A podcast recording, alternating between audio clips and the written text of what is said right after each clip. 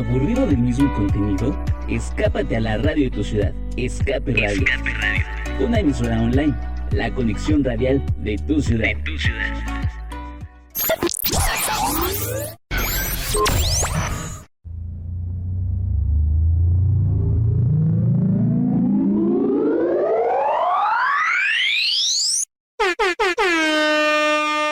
Es momento de administrar tu bolsillo, tus finanzas mejoren y tus sueños se cumplan.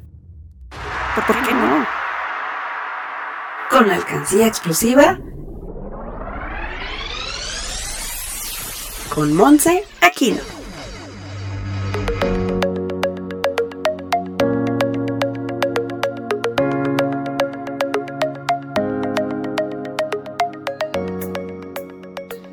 Hola querido Radio Escuchas, bienvenidos a otra de las emisiones de su programa favorito, La Alcancía Explosiva.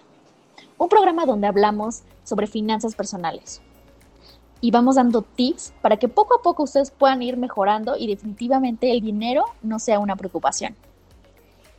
En este programa vamos a hablar de un tema muy esperado y que definitivamente necesitamos con urgencia. Es el tema de las deudas. ¿Y cómo llegamos a este tema? Hemos venido hablando de la famosa cuesta de enero. Pero ¿por qué llegamos a la cuesta de enero? Es una situación del gobierno, del mundo. ¿Qué es lo que está pasando? Las divisas están bajando, nuestra moneda se está posicionando. Quizás hay muchos factores que podrían ver que la, econ la economía mejora o todo lo contrario. Pero independientemente de todos esos fenómenos, ¿cómo nos está yendo a nosotros? No importa si el dólar sube o baja, nosotras ya gastamos en diciembre. Y definitivamente hemos venido gastando desde hace meses, inclusive años. Y todos esos montos que conocemos como deudas, créditos, financiamientos, definitivamente nos están persiguiendo. En muchos casos puede ser algo que sea pues tranquilo, que lo hayan prevenido y no les genere una preocupación. Pero para muchos de nosotros, una deuda sin duda significa e implica mucho estrés, desgaste, pero sobre todo cansancio. Cansancio de otra vez tengo que pagar lo que me cené hace un año, el viaje de hace cinco años, el regalo de mi expareja. Hay muchas cosas y hay muchas formas de cómo endeudarse. Pero lo importante es cómo salir de ahí.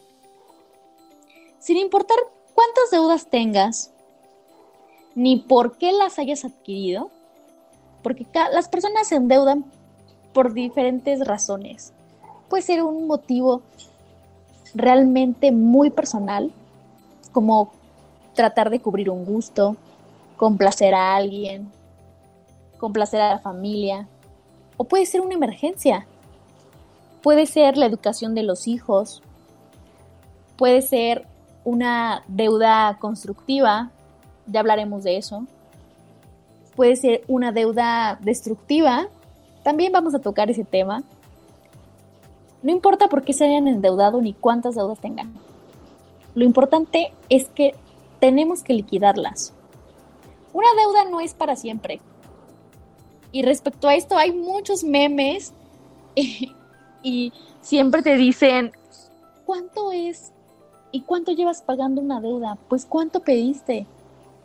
¿Y no, no se te hace pesado? Cuando adquirimos una deuda, adquirimos un compromiso. Y quieran o no, es algo que nos hace y nos obliga a ser responsables, porque mes con mes tenemos que pagar.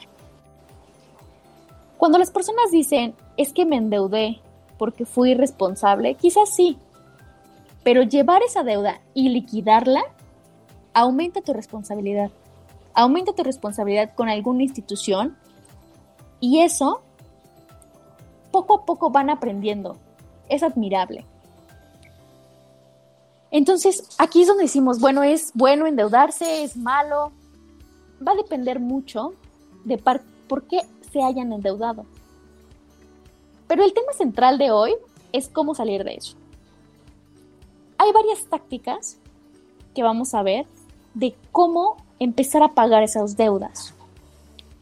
Para liquidar una deuda, primero tenemos que asegurarnos que las finanzas estén relativamente sanas. Si no, definitivamente se nos va a hacer pesado. Y ahí es donde viene, es que no puedo con esa deuda, los intereses me están comiendo. Todas esas frases que seguramente hemos escuchado o inclusive nos ha pasado. Pero ¿cómo podemos empezar a liquidar esas deudas? Primero hay que hacer una revisión en nuestras finanzas. Ajustar nuestros gastos. Cuando tenemos deudas, puede que tengamos una deuda pequeña. Y tú dices, bueno, puedo vivir con eso, ¿no? Es algo que gasté en diciembre y tengo previsto liquidarla pronto. ¿Qué tan pronto significa eso?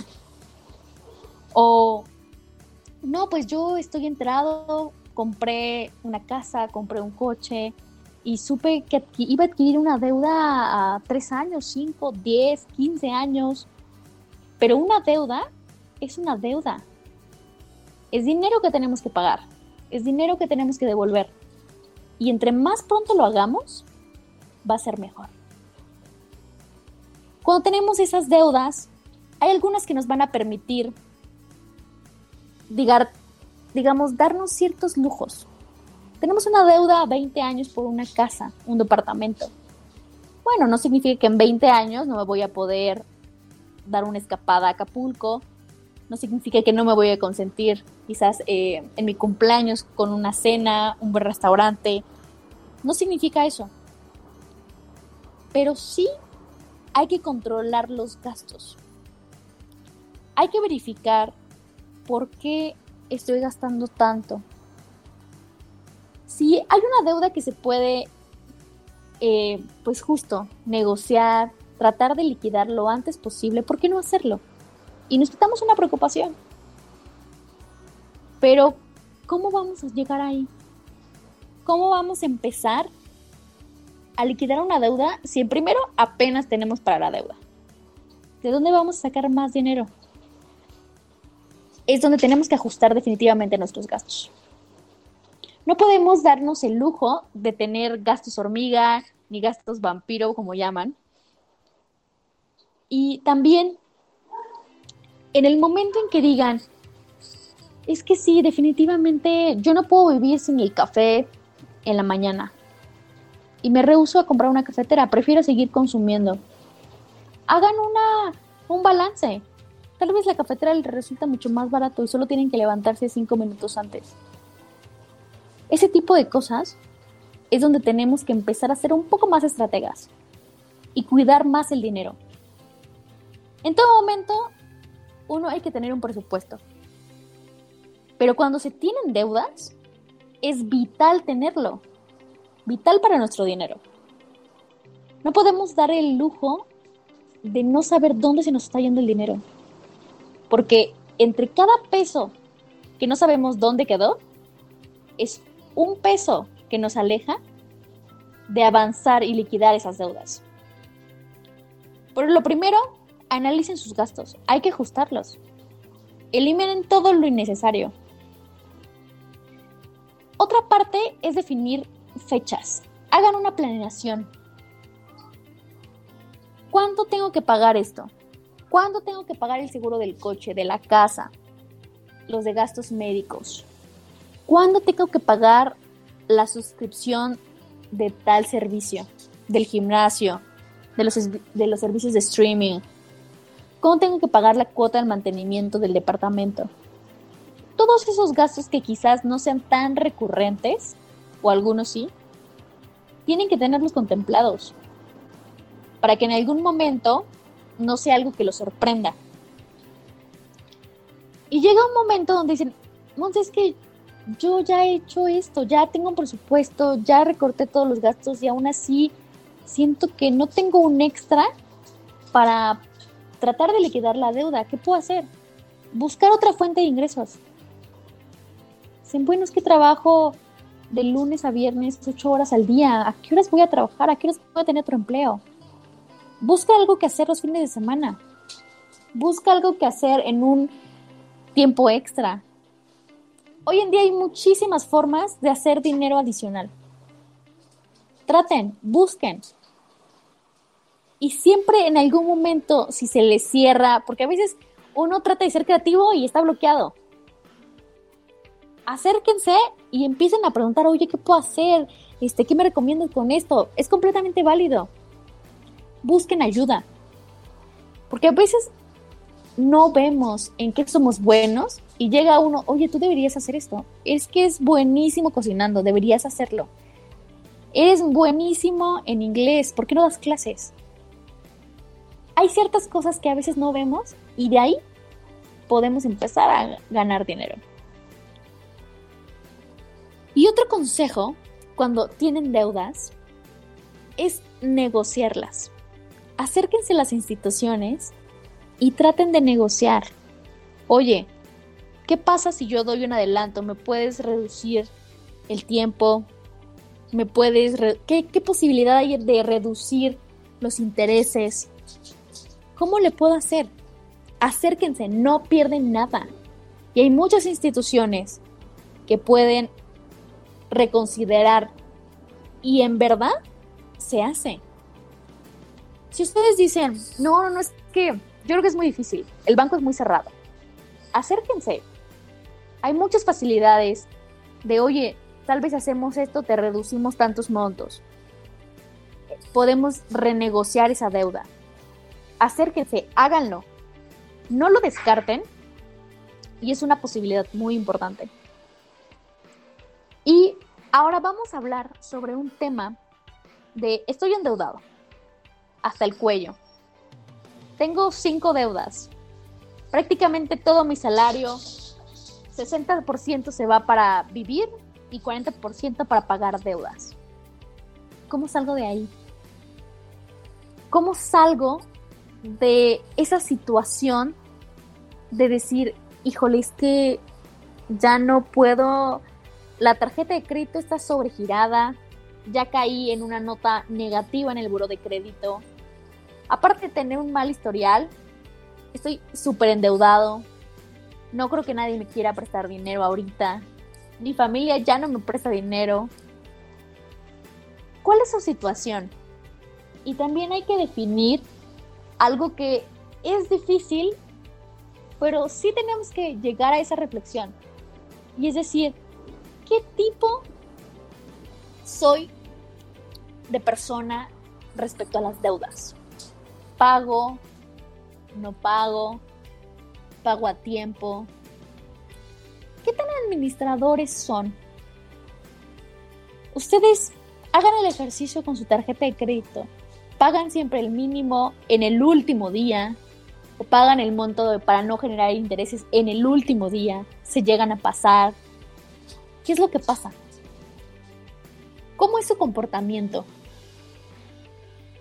Porque muchas veces, si ustedes no saben y, dicen, y se van con el banco y se comprometen, sí es que voy a pagar y de repente le dicen, oiga, pero usted no ha pagado puntualmente en los últimos tres años. ¿Por qué nosotros deberíamos ayudarle si usted siempre paga retrasado, termina pagando recargos, más intereses, ahí es donde tenemos que darnos cuenta qué tipo de pagadores somos. ¿Realmente cumplimos?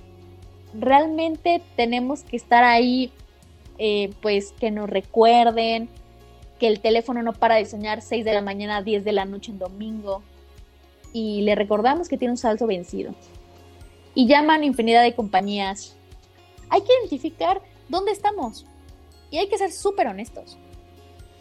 Si están en el escenario donde les llaman a las 3 de la mañana para pagar una deuda, para pagar un servicio que se pasaron dos días y ya les están marcando, hay que hacer una reestructuración a sus finanzas. Y definitivamente, liquidar una deuda se tiene que convertir en una prioridad. ¿Por qué? Un viaje puede esperar y ustedes van a decir, no, pero es que consentirnos y lo valgo. Tengan mucho cuidado con ese de lo valgo. Porque así como se pueden consentir con un viaje, también merecen consentirse con tranquilidad. y con estabilidad financiera. Pónganse a pensar. ¿Prefieren que les sigan marcando a las 3 de la mañana para recordarles algo que ustedes ya saben? Y que muchas veces ya tienen el dinero, pero no van al banco, se les olvida. Ese tipo de administración, que a veces puede ser muy ineficiente, hay que buscar estrategias de cómo hacerlo. Si usted se tiene que poner alarmas, anotarlo en un calendario. Y ahora, querido Escuchas, quiero dejarlos con un sondeo que hemos preparado, donde la gente nos cuenta cómo le está yendo en este primer mes del año con la famosísima cuesta de enero. ¿Qué tal amigos de la alcancía explosiva? Mi nombre es Jonathan Flores y el día de hoy nos dimos a la tarea de salir a las calles a preguntarle a la gente cómo les fue con esta famosa cuesta de enero. Veamos qué opina la gente. Para mí y para mi familia desde el mes de diciembre fue un mes difícil. A pesar de tener algo de dinero para pasar la cuesta de enero, parece ser que se va a alargar en mi caso hasta el mes de febrero que comenzaré a trabajar, entonces no veré remuneración hasta entonces. Así que sí, desde diciembre y pasado febrero eh, esta cuesta costará un poco de trabajo. Pues yo, al igual que todos, viví esta cuesta de enero y los estragos que me dejó diciembre entre regalos de Navidad, regalos de fin de año, reyes, etcétera, y la comida, la cena, todo esto, pues sí, sí estoy viviendo la cuesta de enero. Bastante larga. Pues la cuesta de enero de este año no siento que no me ha pegado tanto, ya que para los gastos de fin de año pues solo se gastó en lo, en lo necesario, sin tratar de excederse y guardando un poco de dinero por lo mismo de que es comienzo de año, hay veces que las cosas suben, toda este, esta parte y pues no, no, no he gastado de, de, más, ¿no? Todo ha sido así como que lo, solamente lo necesario para no vernos con el inconveniente de tener que tener que gastar de más o, quedarse sin dinero por alguna situación. La cuesta de enero no me afecta ya que el mes de diciembre cuando recibimos el aguinaldo lo destino a un fondo o como le llamamos los mexicanos, el colchón, para cubrir todas esas necesidades de enero, los gastos hormiga. Este, trato de pagar mi adelantar en lo que es noviembre y diciembre, adelantar una mensualidad ya sea de una televisión, de un carro o de una hipoteca para que no afecte y no tengamos esas preocupaciones innecesarias. Escucha Escape Radio a través de las plataformas digitales YouTube, Spotify, iHeartRadio, Google Podcast y Sprinkler. Además, visita nuestra página web www.escaperadio.com.mx.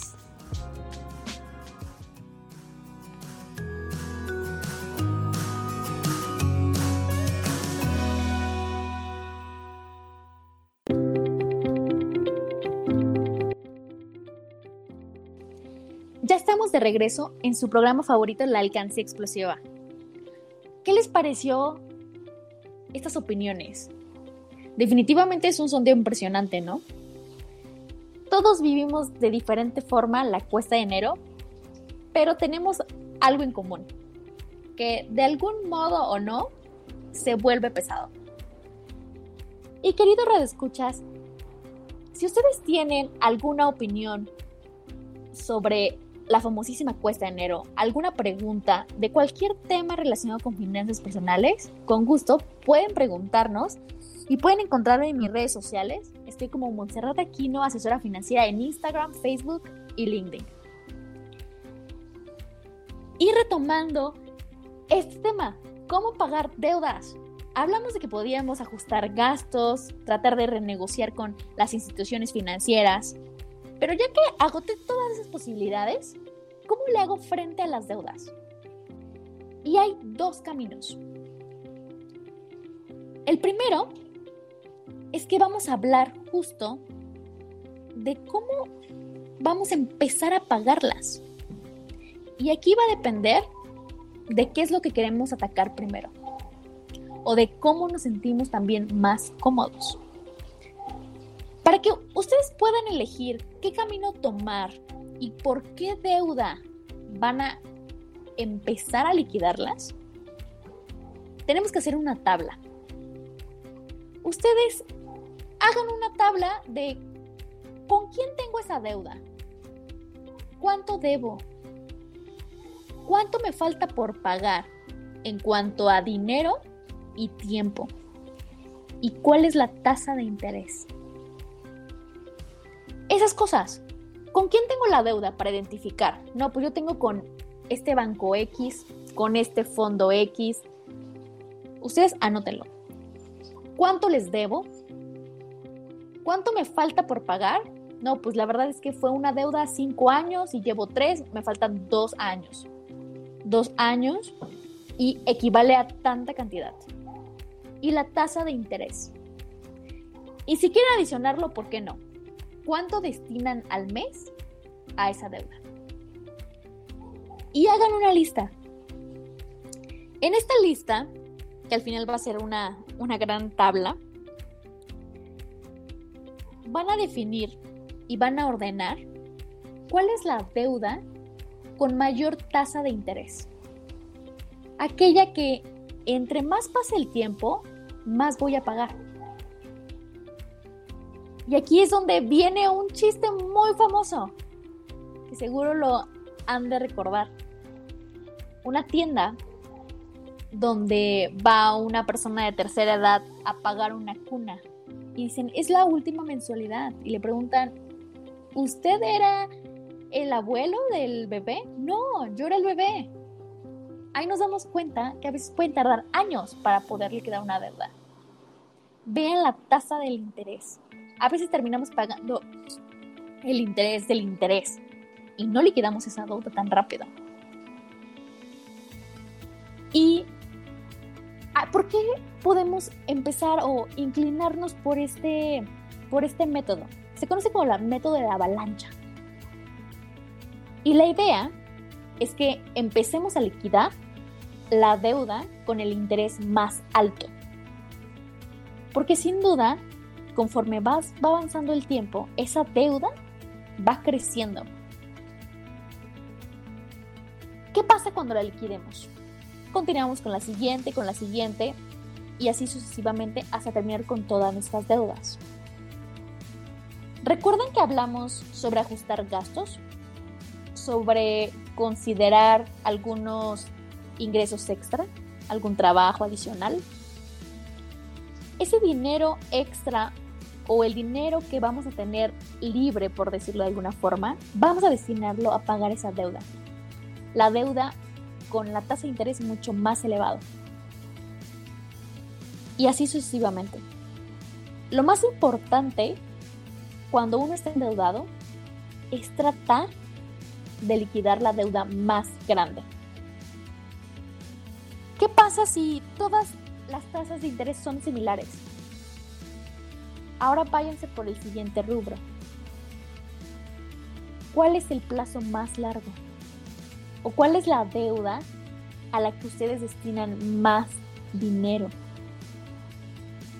Y aquí va a ser una, eh, pues justo, decisión de decir, ¿qué quiero hacer? ¿Pagar ahorita y sacrificar un poquito mis gustos y pagar más y salir rápido? ¿O prefiero llevármela despacio, así que la tasa no es tan, no es tan elevada y lo dejo a cinco años como lo tenía pensado. Es una decisión de cada quien, pero déjenme decirles que entre más rápido liquiden una deuda, va a ser mucho mejor para ustedes. Eso que dicen en el banco de, oye, ¿qué pasa si doy abono a capital? ¿Qué significa? Porque seguro es muy sonado cuando ustedes tienen una deuda significa que ustedes van a aportar al monto total. ¿Y qué va a pasar? Si ustedes empiezan a hacer esas famosas aportaciones, una es que o el plazo se reduce y en lugar de pagar 5 años van a pagar cuatro y medio, 4 años. U otra opción es que mantengan el tiempo, los 5 años, pero en lugar de pagar mil pesos paguen 800 pesos. Es un ejemplo. Ese es el modo en cómo se empiezan a liquidar las deudas. Ustedes deciden si llevárselas un poco más leve y pagar menos dinero aunque sea la misma cantidad de tiempo, o definitivamente prefieren poner toda la carne al asador, como dicen, pagar todo lo que puedan ahorita y que el plazo se reduzca. Ambas son completamente válidas y ustedes van a decidir cuál deben pues tomar.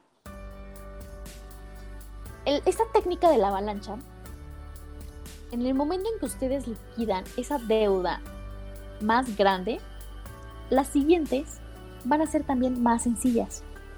Porque ya, fue, ya acabaron con el reto.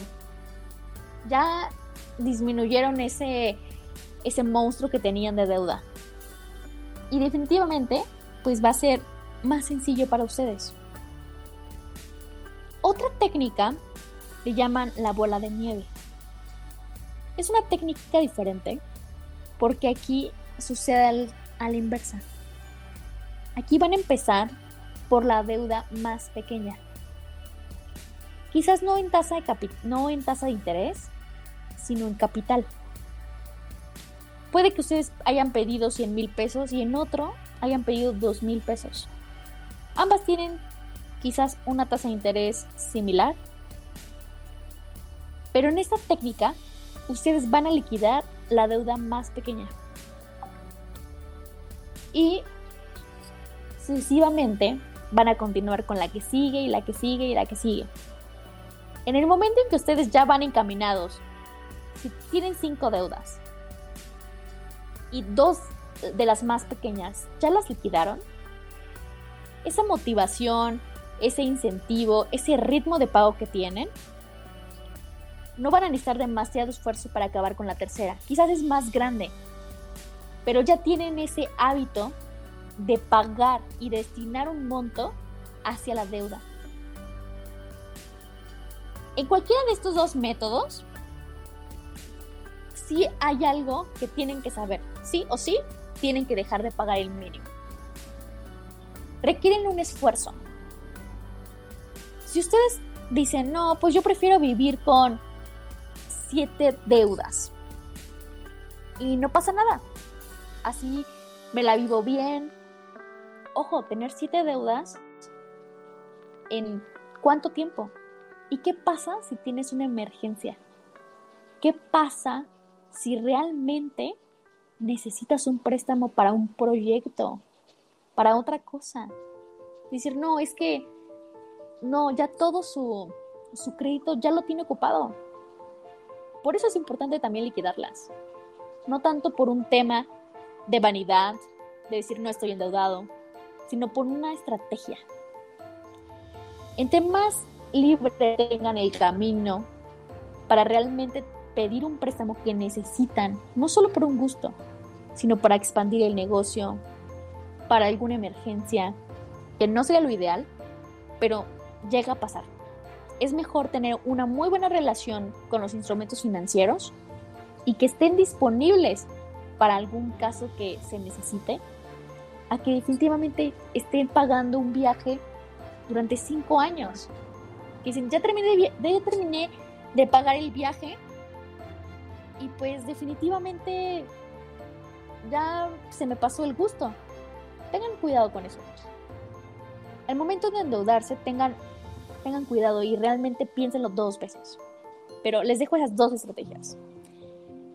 Y querido de escuchas, quiero presentarles una nueva sección que tenemos en el programa, donde vamos a estar respondiendo preguntas en vivo, preguntas que nos hacen los radioescuchas acerca del tema del que estamos abordando.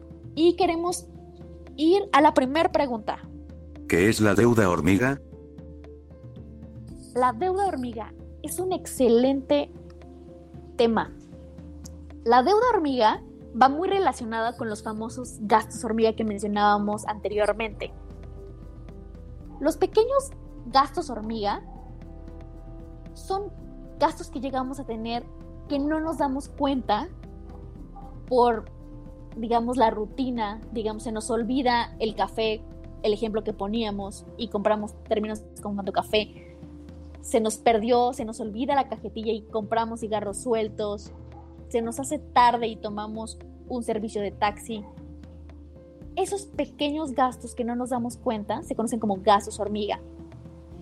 ¿Y por qué se convierten en deudas?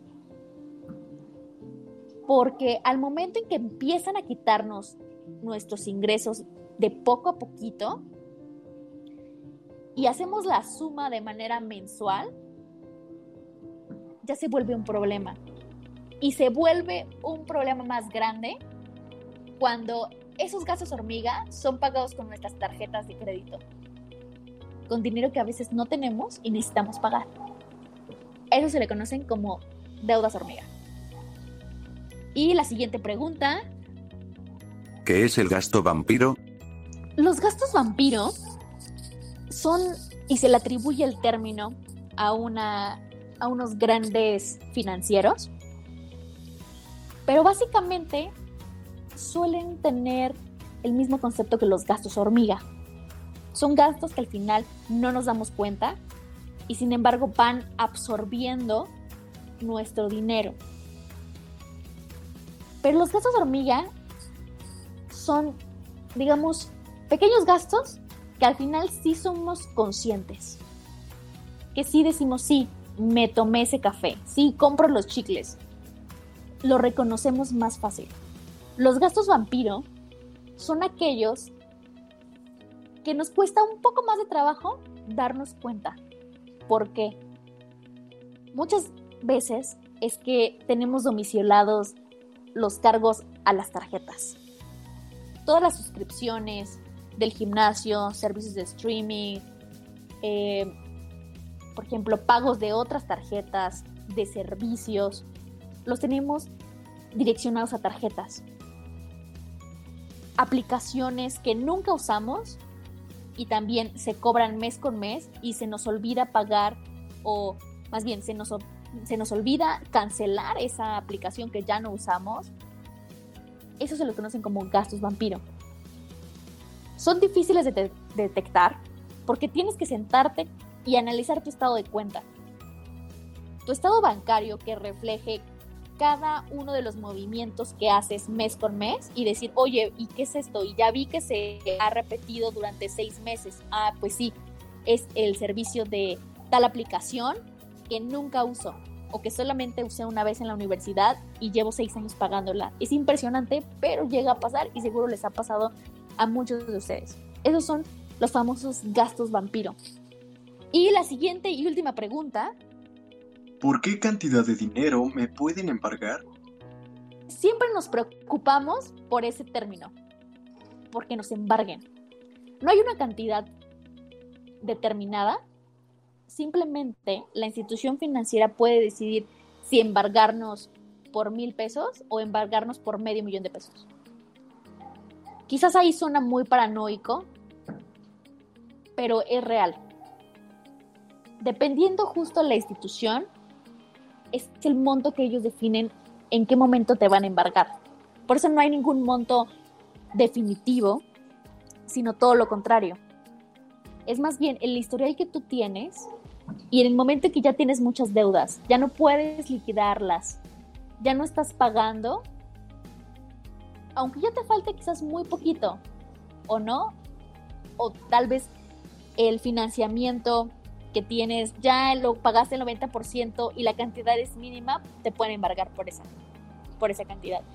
Entonces, no hay una deuda, no, no hay un monto por el que te pueden embargar que digas, a partir de tanto, ya eres candidato. Mientras tú tengas esas deudas, existe la posibilidad. Ojo, y que no pagues a tiempo. Una persona que pague a tiempo, que no haya eh, retrasos, haya justificaciones. No va a pasar eso. No todo el mundo lo embarga.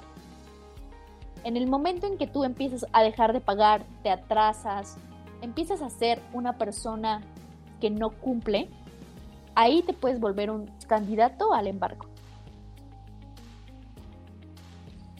Y querido Radio Escuchas, hemos respondido todas las preguntas por el día de hoy. Si ustedes tienen más, con gusto, pueden mandar todas sus preguntas a través de nuestras redes sociales y podemos, así como en este programa, irlas respondiendo o también podemos responderles personalmente.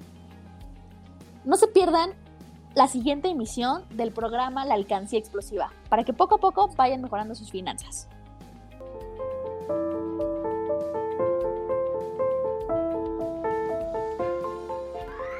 Reflexiona. Es momento de ahorrar. Esto fue La Alcancía Explosiva. Te esperamos en la próxima explosión financiera.